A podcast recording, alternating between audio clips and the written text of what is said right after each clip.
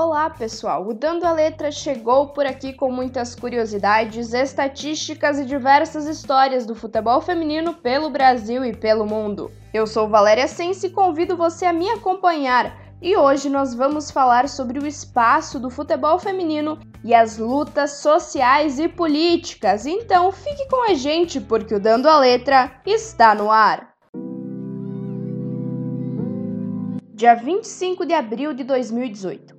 O time feminino do Corinthians protestou denunciando o machismo nos gramados. As jogadoras usaram uniformes com frases machistas estampadas no lugar onde as marcas de patrocínio geralmente ficam.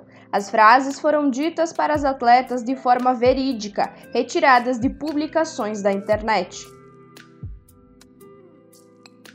Dia 12 de março de 2020. As jogadoras da seleção feminina de futebol dos Estados Unidos fizeram um protesto pela igualdade salarial. Usaram sua camisa de treino do avesso enquanto se aqueciam para a partida contra o Japão. Dessa forma como foi utilizado, o uniforme esconde o brasão da seleção de futebol dos Estados Unidos, mas continua mostrando as quatro estrelas que o time conquistou em Copas do Mundo. O protesto foi motivado por uma declaração dos advogados da USA Soccer, que afirmaram que elas devem receber um salário menor porque são menos habilidosas que os homens, desempenham funções menos exigentes. O time masculino nunca venceu uma Copa do Mundo da FIFA. Dia 26 de agosto de 2020. Um protesto em apoio ao movimento Vidas Negras Importam foi realizado pelas jogadoras do Corinthians antes do apito inicial da partida em que o Timão venceu a Ferroviária pelo placar de 2 a 0 no Parque São Jorge, pela quinta rodada do Campeonato Brasileiro Feminino. Pouco antes do jogo que marcou o retorno do futebol para as equipes após a pausa pela pandemia, as jogadoras do Timão se ajoelharam em campo e ergueram o punho com a mão direita. Dia 10 de novembro de 2020, jogadoras do Tiradentes do Piauí, que disputam a Série A2 do Brasileirão, se manifestaram publicamente alegando não terem acesso à bola oficial da competição.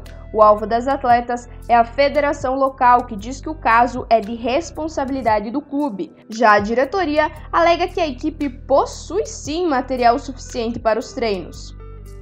Dia 20 de dezembro de 2020, em protesto ao alto número de estupros cometidos no Brasil, a Federação Paulista de Futebol preparou uma ação para a transmissão da decisão do Paulistão Feminino, transmitida via Facebook Watch no duelo entre Ferroviária e Corinthians. A cada oito minutos, uma mulher é estuprada no Brasil, segundo dados do mais recente Anuário Brasileiro de Segurança Pública. Por isso, ao longo de toda a partida final, a cada oito minutos, o relógio foi paralisado. A transmissão apresentou ainda mais dados alarmantes sobre a violência contra as mulheres na capital paulista, no estado de São Paulo e no Brasil.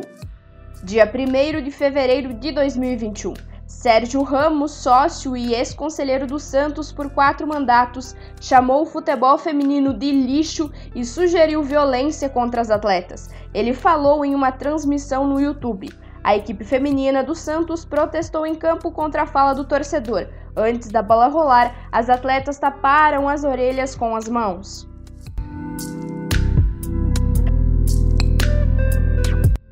Possível que você já tenha ouvido alguém falar que nosso corpo é um espaço político, que a política está presente em tudo que nos cerca e em nós mesmos.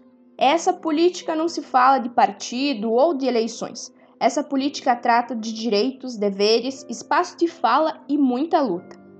As mulheres por muito tempo tiveram seus direitos privados, em submissão a maridos, pais, enfim, a homens. Hoje percebemos esse cenário se alterar e assim poder fazer uso dessa política que lhes pertence, tendo a oportunidade de falar. E esse simples gesto de falar é muito significativo, em especial quando pensamos que já houveram momentos em que elas não puderam fazer. Imagine você, elas jogar futebol ou falar sobre ele. Vem bem a Carol, tenta fazer a ponte. Olha a Jaque aberta, dominou o Jaque. Ela contra a marcação, Jaque!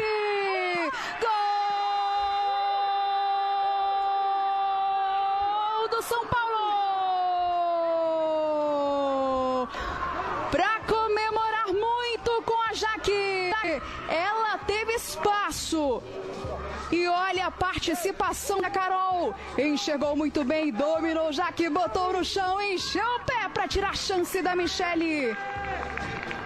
Coloca o São Paulo na frente. É decisão no Brasileiro Feminino e o placar tá mudado.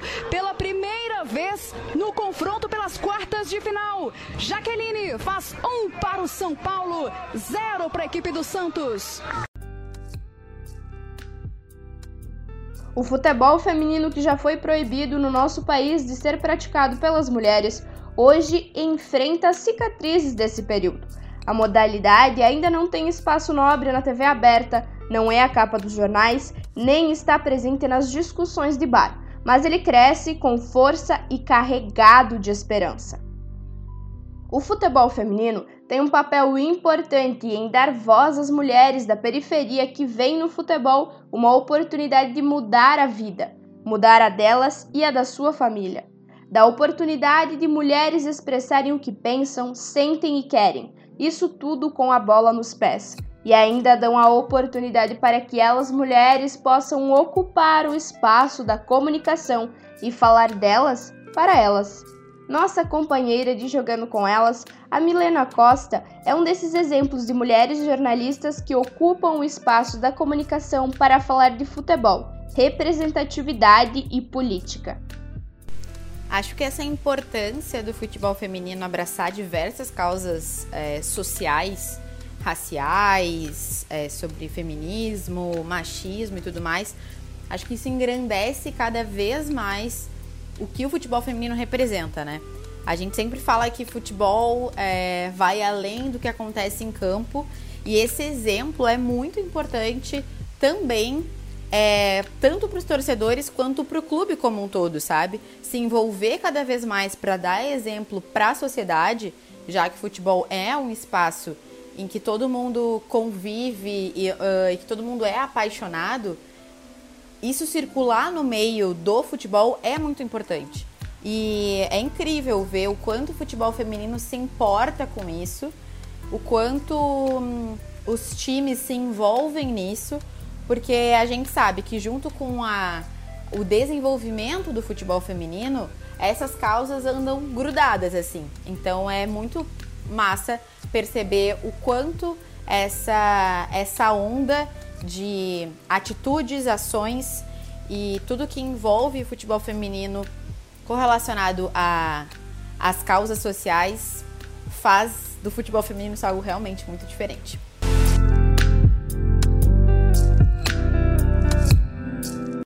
Os casos apresentados no Dando a Letra de hoje são apenas alguns dentre tantos ocorridos aqui no Brasil e espalhados por todo o mundo ao longo dos tempos. As mulheres sempre lutaram para poder jogar, ter incentivo financeiro, por respeito, para ter espaço de fala, ter acesso a direitos iguais ao futebol praticado pelos homens. Elas lutam e sempre lutaram.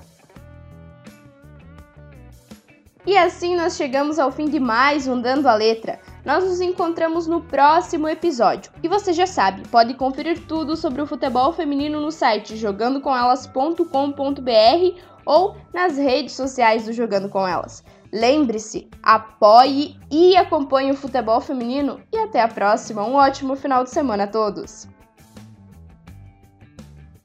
As informações utilizadas para a produção do podcast Dando a Letra pertencem ao site Globo Esporte, UOL Esporte, blog Universa, do UOL, blog Essencial, Revista Cláudia e ESPN.